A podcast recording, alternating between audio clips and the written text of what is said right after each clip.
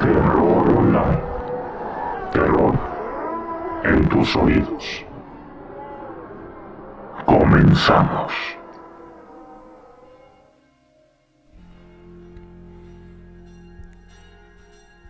Muy buenas noches, bienvenidos a este nuevo capítulo del podcast Terror Online, donde estaremos hablando de temas interesantes relacionados con lo paranormal, lo oculto y todo lo que por las noches no nos deja dormir. Este día les hablaré sobre las que se supone debieron de ser las mejores personas del mundo, líderes en la actualidad, jerarcas hace cientos de años, hombres o divinidades elegidas por la figura que llaman Dios. Pero eso sí, estas figuras desviaron el camino que se esperaba que siguieran y terminaron convirtiéndose en todo lo contrario a lo que debían de representar. Les hablaré de los peores papas de la historia.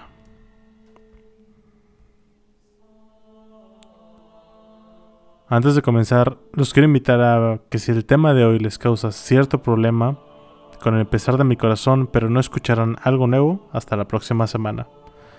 Si bien el Papa es un, independientemente de la religión que profesen, es un líder, déjenme decirles que antes existía cada fichita que si llegan al final del podcast el día de hoy, se van a dar cuenta y estarán convencidos de que podrán ser el representante de Dios en la tierra, pero no dejan de ser humanos.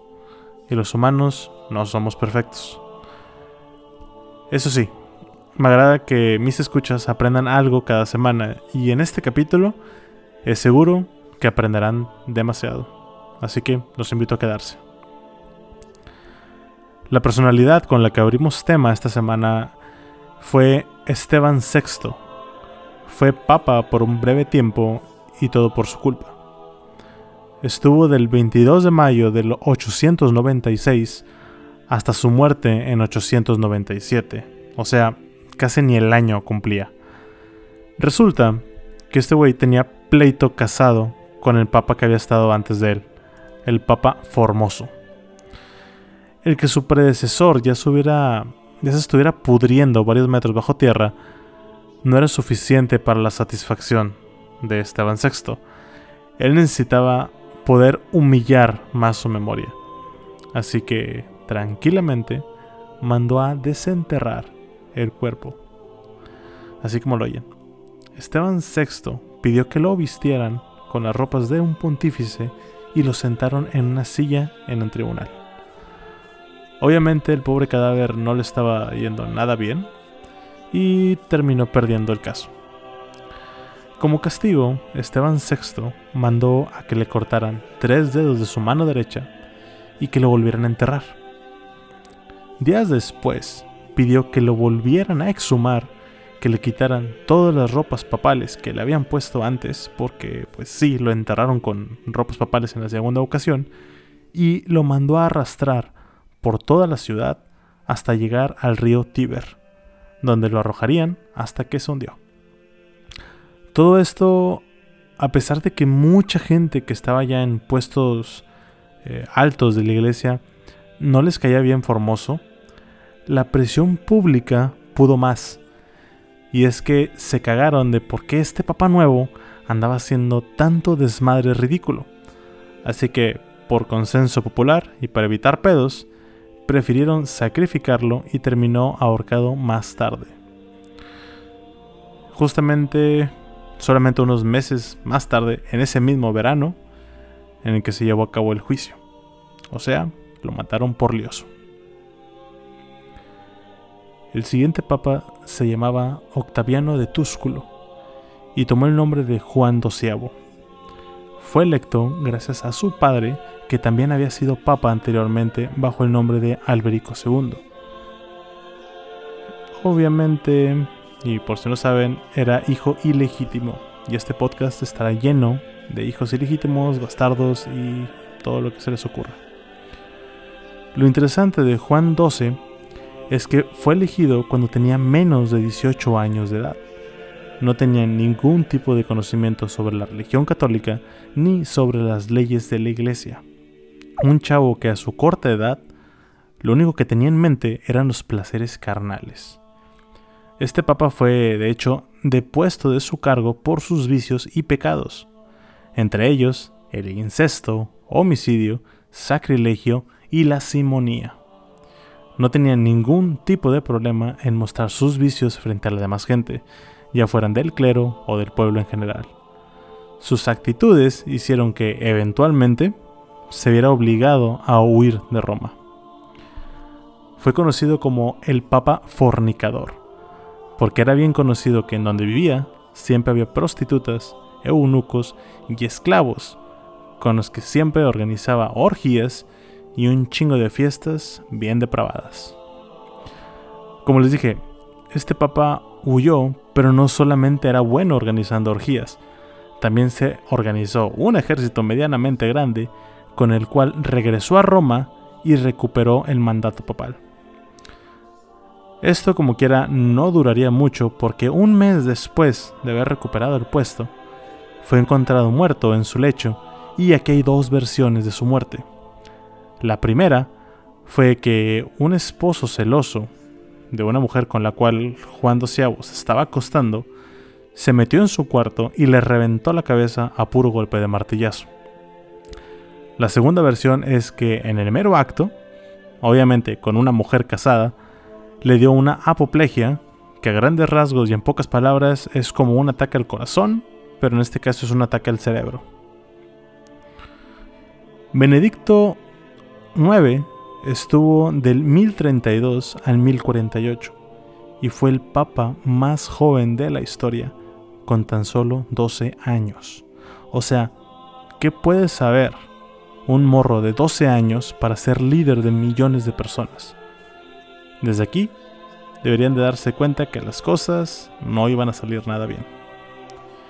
Y al igual que muchos papas antes y después que él, no quedó en su puesto por el cónclave, sino porque su padre pagó para que estuviera ahí ni siquiera tuvo que pasar por sacerdote, cardenal, etc. Todos los grados por los que se debe de pasar antes de llegar a ser papa. Al menos los anteriores, muchos ya tenían un puesto en iglesia. Este güey no. Se pasó todos los cargos por los huevos y directo al papado. Llegó a ser conocido por sus violaciones y adulterios, con todo lo que se le atravesaba. Prostitutas, mujeres e incluso niños que encontraba en la calle. El Papa Víctor III describió la vida de Benedicto IX y cito, fue tan vil, tan sucia, tan execrable, que me estremezco al pensar en ello. Según sus contemporáneos, el Santo Padre cometió homicidios y adulterios en pleno día e hizo robar a peregrinos en las catacumbas de los mártires.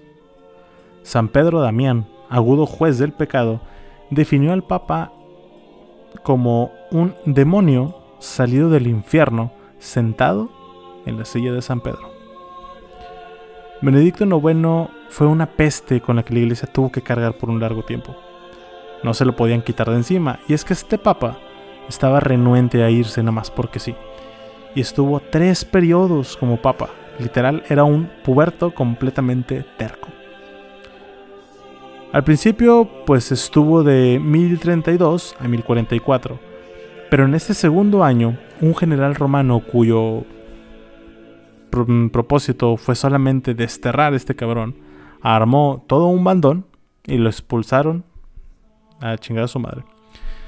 Impusieron a otro papa que quedó con el nombre Silvestre III, pero un año después Benedicto IX volvió también con otro bandón que pues, querían seguir mamando de la Santa Sede y expulsaron a Silvestre III haciéndose de nuevo con el trono a base de sobornos.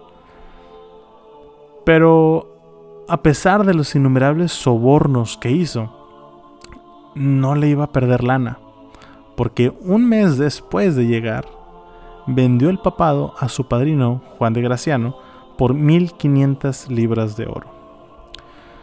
Posteriormente, el vato dijo, ¿sabes qué? Siempre sí quiero ser papa otra vez. Y volvió a postularse. Y empezó a comenzar, empezó a comenzar, empezó a sobornar a la gente, pero pues ya sabían cómo era y se negaron. En un principio. porque Benedicto IX no venía solo, traía a toda su plebe que quería verlo en el poder y aprovecharse de los beneficios que éste le pudiera dar. Así que amenazó con una guerra dentro de la ciudad del Vaticano. La gente, o sea, el pueblo y el mismo clero no quisieron pedos y dijeron, va, está bien, pero no hagas desmadre. Fue elegido, pero igual hubo gente que no lo reconoció, lo que ocasionó que llegaran a convocar varios sínodos, que vienen siendo como asambleas entre el Papa y los obispos, para llegar a un acuerdo. El acuerdo fue que en él, a chingar a su madre Benedicto IX, lo recluyeron en un monasterio donde eventualmente murió. O sea, desde niño hasta su ancianidad, que en aquellos años eran como 30 a 40 años. Bonifacio VIII, que estuvo desde 1294 a 1303 y se denominó con varios nombres, entre ellos el pedófilo, el sodomita o el anticristo. Este papa era tremendamente hostil y enfermo.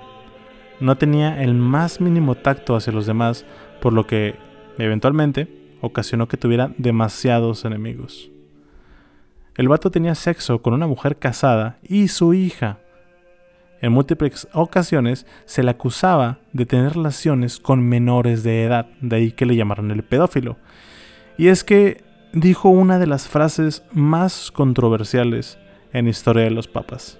Y cito, el darse placer a uno mismo, con mujeres o con niños, es un pecado tan insignificante como frotar una mano contra la otra. No se ponía límites en la vida este güey. Su predecesor había sido una persona completamente austera y humilde. No llevaba nada caro encima, no se daba banquetes, en cambio, Bonifacio III comía faisanes y llevaba las ropas con las más finas telas. Durante las misas, el vato derramaba lágrimas. Las hacía demasiado dramáticas como si la iglesia fuera un escenario y los feligreses su público. En las misas empuñaba una espada, la levantaba en alto y gritaba, Soy pontífice, soy emperador.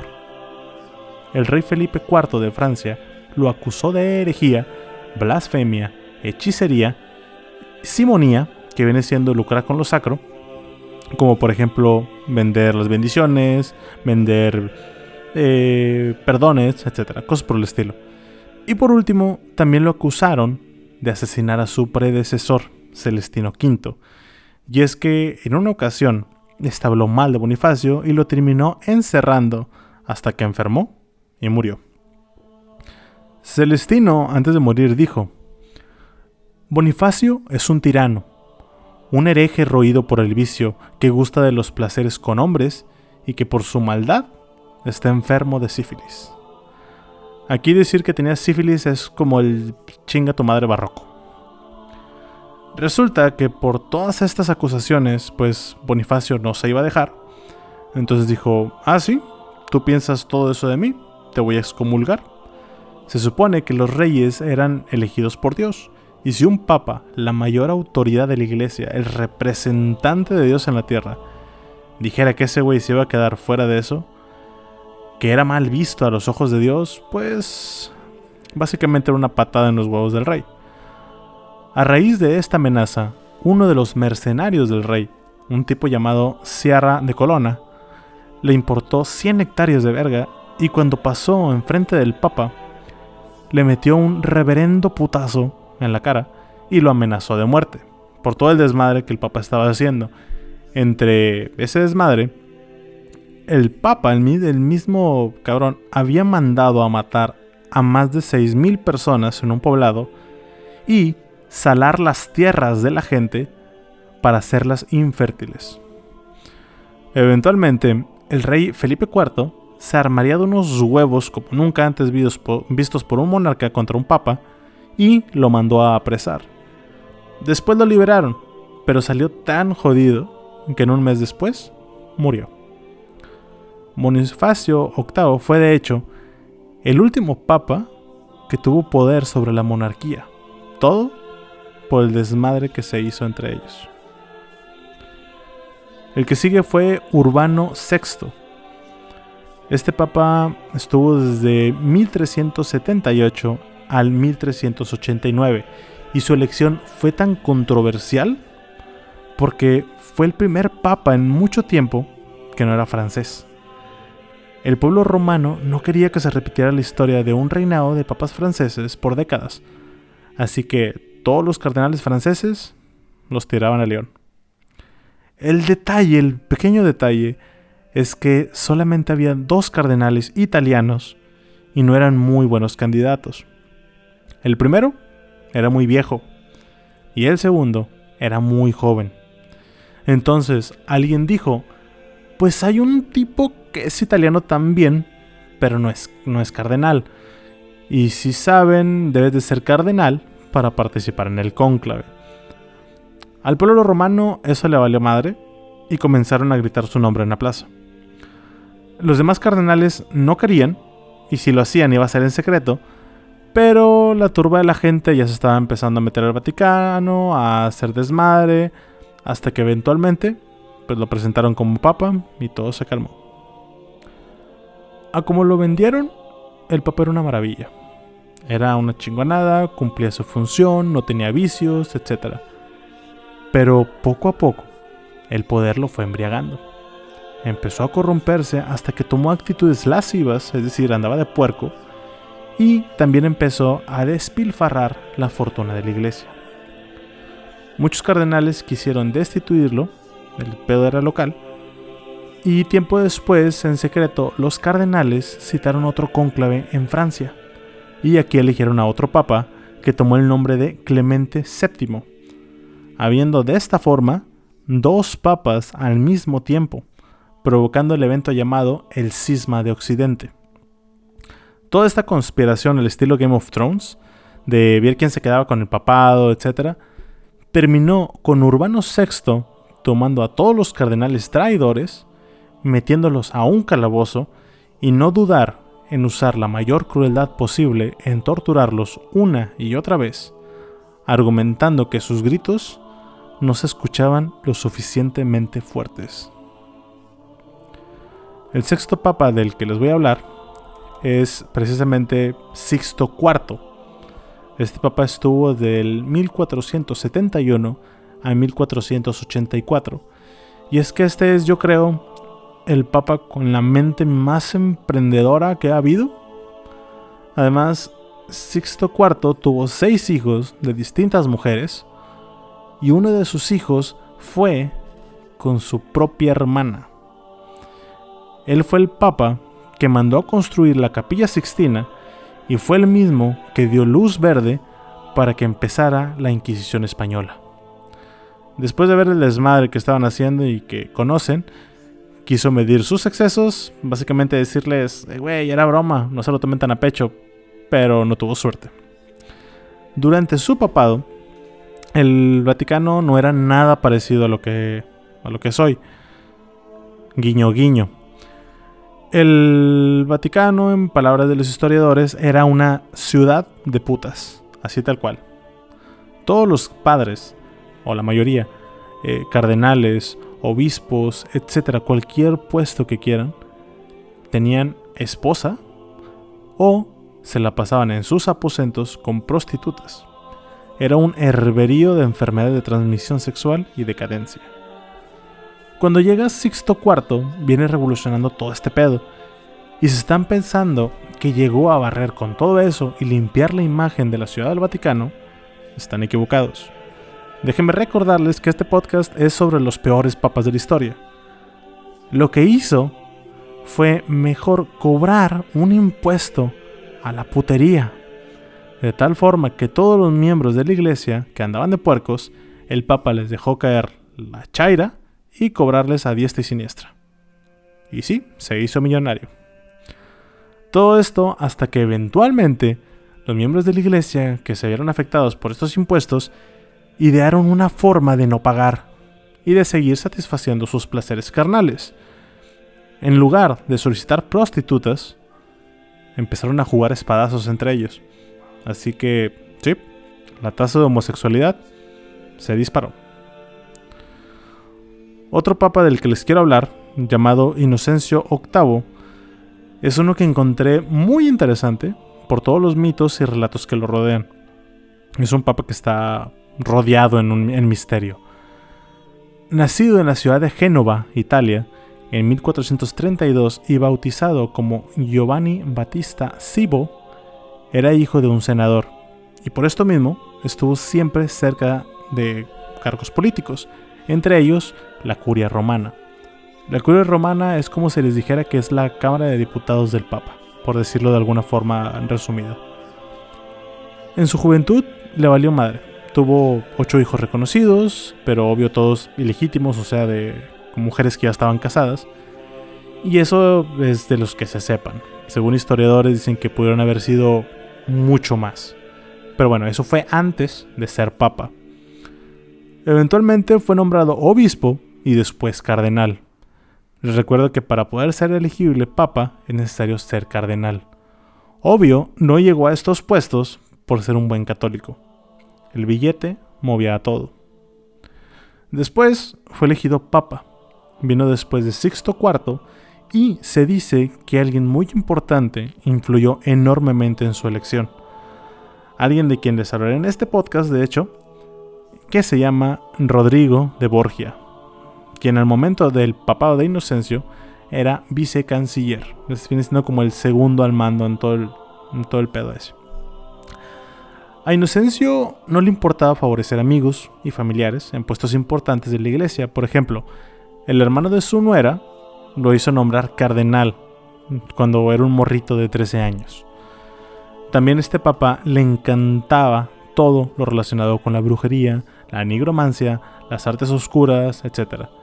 No que la practicara, sino que le encantaba conocer al respecto. Pero el problema aquí era que el mero hecho de hablar de ella o de admitir su conocimiento era considerado una herejía. Por esto redactó un documento pontificio donde dijo que no había pedo conocerla, que incluso era necesario conocer para pegar de vuelta.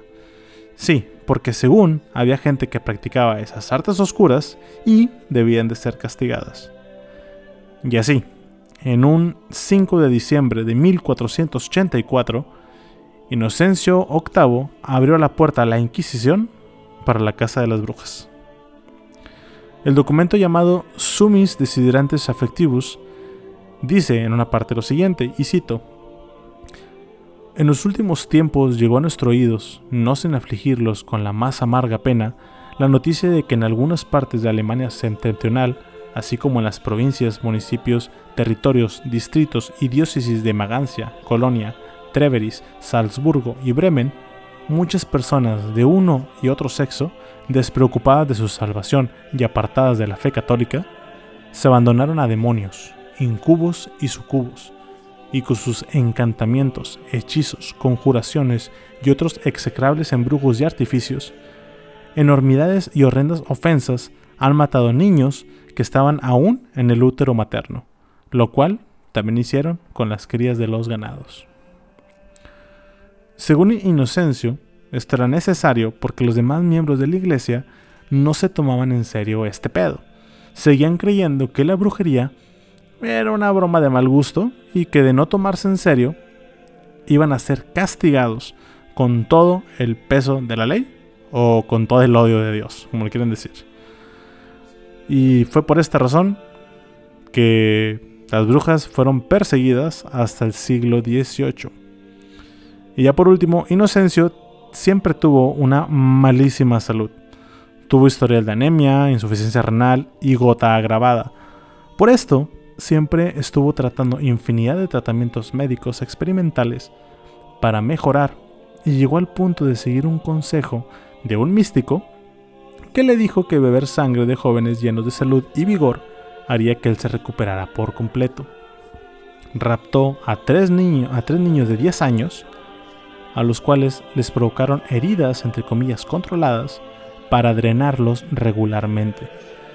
Y así, Inocencio poder tomar su sangre en un acto vampiresco tan parecido a muchos rituales de brujería que él tanto buscó castigar. Lamentablemente los tres niños fallecieron por los cortes imprudentes que se hicieron en zonas vitales y, spoiler alert, el Papa Inocencio también falleció en este procedimiento. Como un dato extra sobre Inocencio, se dice que él fue el que le dio la bendición a Cristóbal Colón y que le dijo con anticipación que iba a encontrar nuevas tierras. Por ahí hay un rumor que dice que entre tantos hijos ilegítimos que tuvo Inocencio, uno de ellos fue Cristóbal Colón, porque decían que eran muy unidos, que él financió su campaña completamente, creía mucho en él. Y les voy a poner en las imágenes del podcast una foto de, bueno, no una foto, un cuadro de Inocencio y un cuadro de Cristóbal Colón. Y van a ver que el parecido es un chingo. El papa más conocido, creo del que les voy a hablar el día de hoy, fue el número 214 de la Iglesia Católica y estuvo entre el 1492 y 1502. Y el nombre de este personaje era Rodrigo de Borgia, con el nombre papal de Alejandro VI. Los Borgia fueron en su momento una dinastía de cabrones que llegaron a grandes esferas del poder, todo gracias a Rodrigo.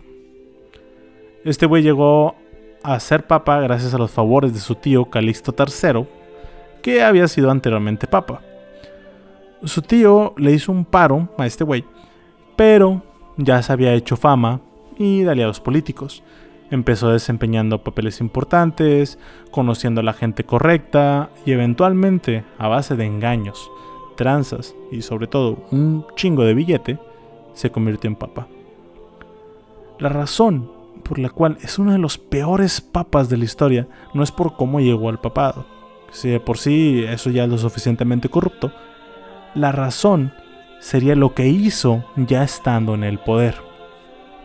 Este güey empezó a repartir bienes y cargos como si fueran dulces de Halloween. Toda su familia, en cada cargo de poder, había un Borgia desempeñándose. Además de que era un mujeriego, siempre con, con alguna mujer diferente y regando hijos por todos lados. Estaba tan obsesionado con el sexo que organizó más orgías que misas. Y, no sé por qué, pero le encantaba ver los caballos copular. Como les digo, con estos cabrones era peor que Game of Thrones. Las traiciones y los plot twists estaban por todos lados y nadie se esperaría que el 6 de agosto de 1502, en un banquete donde estaba con su hijo César, pasara lo siguiente.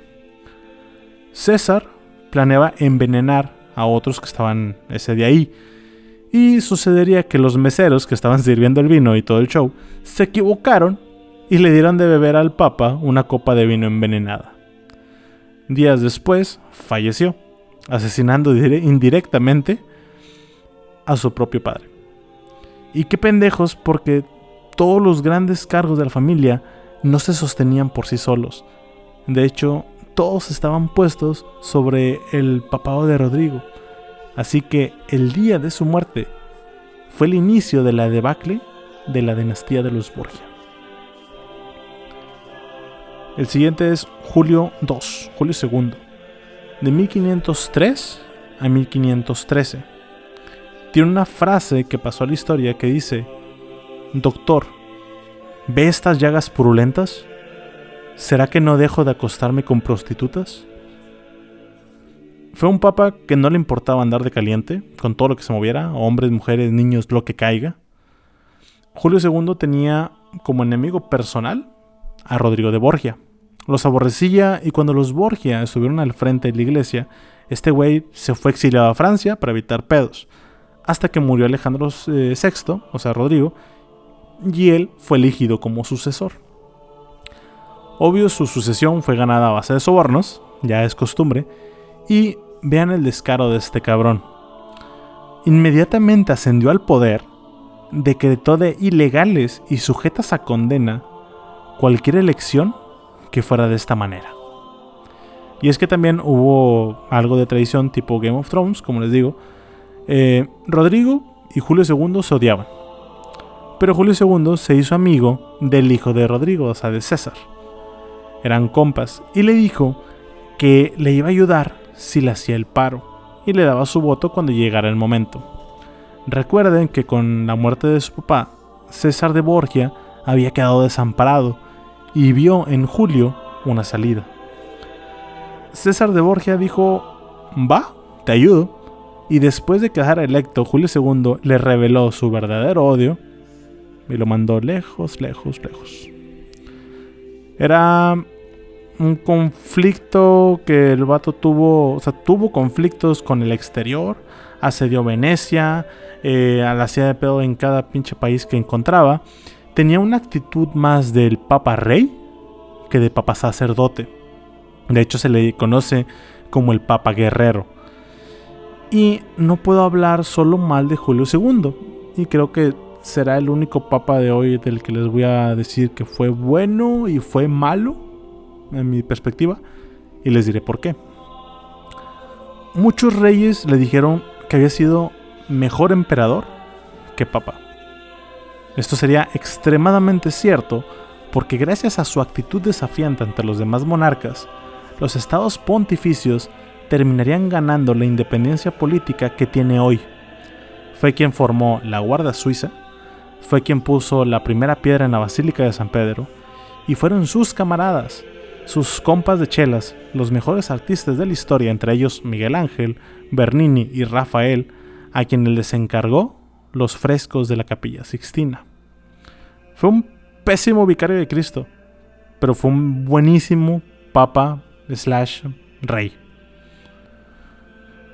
El último papa del que les voy a hablar, no puedo decir tampoco que es completamente malo desde mi perspectiva, aunque sí se mamó. León X estuvo desde 1513 a 1521. A lo que me refiero de que no fue tan malo es que este güey era un amante del arte. Amaba la pintura, la escultura, toda representación de arte del Renacimiento. Tanto así que dejó a la Santa Sede seca, literal, se acabó todo el dinero del papado financiando arte. Las más grandes obras del Renacimiento. Así que sí, existe un periodo así en la historia, el periodo del Renacimiento, se lo debemos obviamente a los artistas. Pero el vato que estuvo detrás de muchas de estas obras, financiándolas, fue León X. Ahora, la razón por la que está aquí no es por gastarse todo el dinero, no. Ya vimos que muchos papas despilfarraron dinero a lo pendejo. Lo que lo hace uno de los peores papas de la historia es que este güey no tenía perdón ante la simonía. Es decir, lo que les dije antes, lucrar con los santos. Al ver que la había cagado y que había dejado sin recursos a la iglesia, León X no dudó en empezar a vender indulgencias, eh, bendiciones, lo que sea. Según la historia, por ejemplo, este güey cobraba una gran cantidad de dinero para sacar a algún familiar fallecido que estuviera atorado en el purgatorio y lo mandaba directamente al cielo. Obviamente a muchos este pedo no les gustó, porque pues podían comprarse su boleto al cielo, según ellos, pero también existían todas esas personas que llevaban una vida correcta y que estaban conscientes de que el Papa es una persona y que la religión es otra. Y el hecho de que hubiera mm, algo hasta cierto punto ilegal ante los ojos de Dios para tener un camino fácil, los hizo que se emputaran todavía más. Uno de ellos, uno de los que se retroemputaron, fue Martín de Lutero, que a raíz de esto escribiría sus famosas 95 tesis y las pegaría en la puerta de la iglesia de todos los santos en Winterberg, ciudad de Alemania. Estas 95 tesis harían que posteriormente se llevara a cabo la reforma protestante que desgarraría a la iglesia en los años siguientes. Así que, por culpa de León X, la Santa Sede terminaría seca de dinero y provocaría la división de la misma. Como les digo, ustedes pueden tener, pueden creer lo que ustedes quieran. Pueden profesar la religión que más les guste, adorar una cruz, un personaje de 10 brazos o un ser con cuernos y un tridente. Todas las religiones del mundo tienen cola que le pisen. Y es que al fin de cuentas, son seres humanos quienes se paran frente a ellas para insistir que están en lo correcto, cuando, quién sabe, tal vez en algún momento nos demos cuenta que todos tienen razón o que nadie la tiene.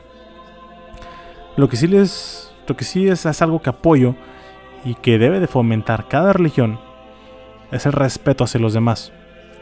El ser una persona chida y no una persona culera que nada más anda viendo a quien chinga porque estoy seguro que todos conocemos a una persona de cualquier religión que se las hace de muy santo, pero en realidad es la persona más pinche basura que conocen. De esta forma, y para terminar, el único mandamiento que podría promulgar, y como dijo George Carlin, es mantén tu religión para ti mismo. Eso es todo por el día de hoy. De nuevo, mi nombre es Alex de Chain. Los invito a darle follow a este podcast y a la página de Facebook con el mismo nombre Terror Online, donde estaré publicando imágenes relacionadas con el podcast del día de hoy. Si ya le dieron like y follow, se los agradezco muchísimo. Espero que les haya gustado, que se sientan incómodos en la oscuridad de su habitación y que al dormir este, este podcast les provoque pesadillas. Hasta luego.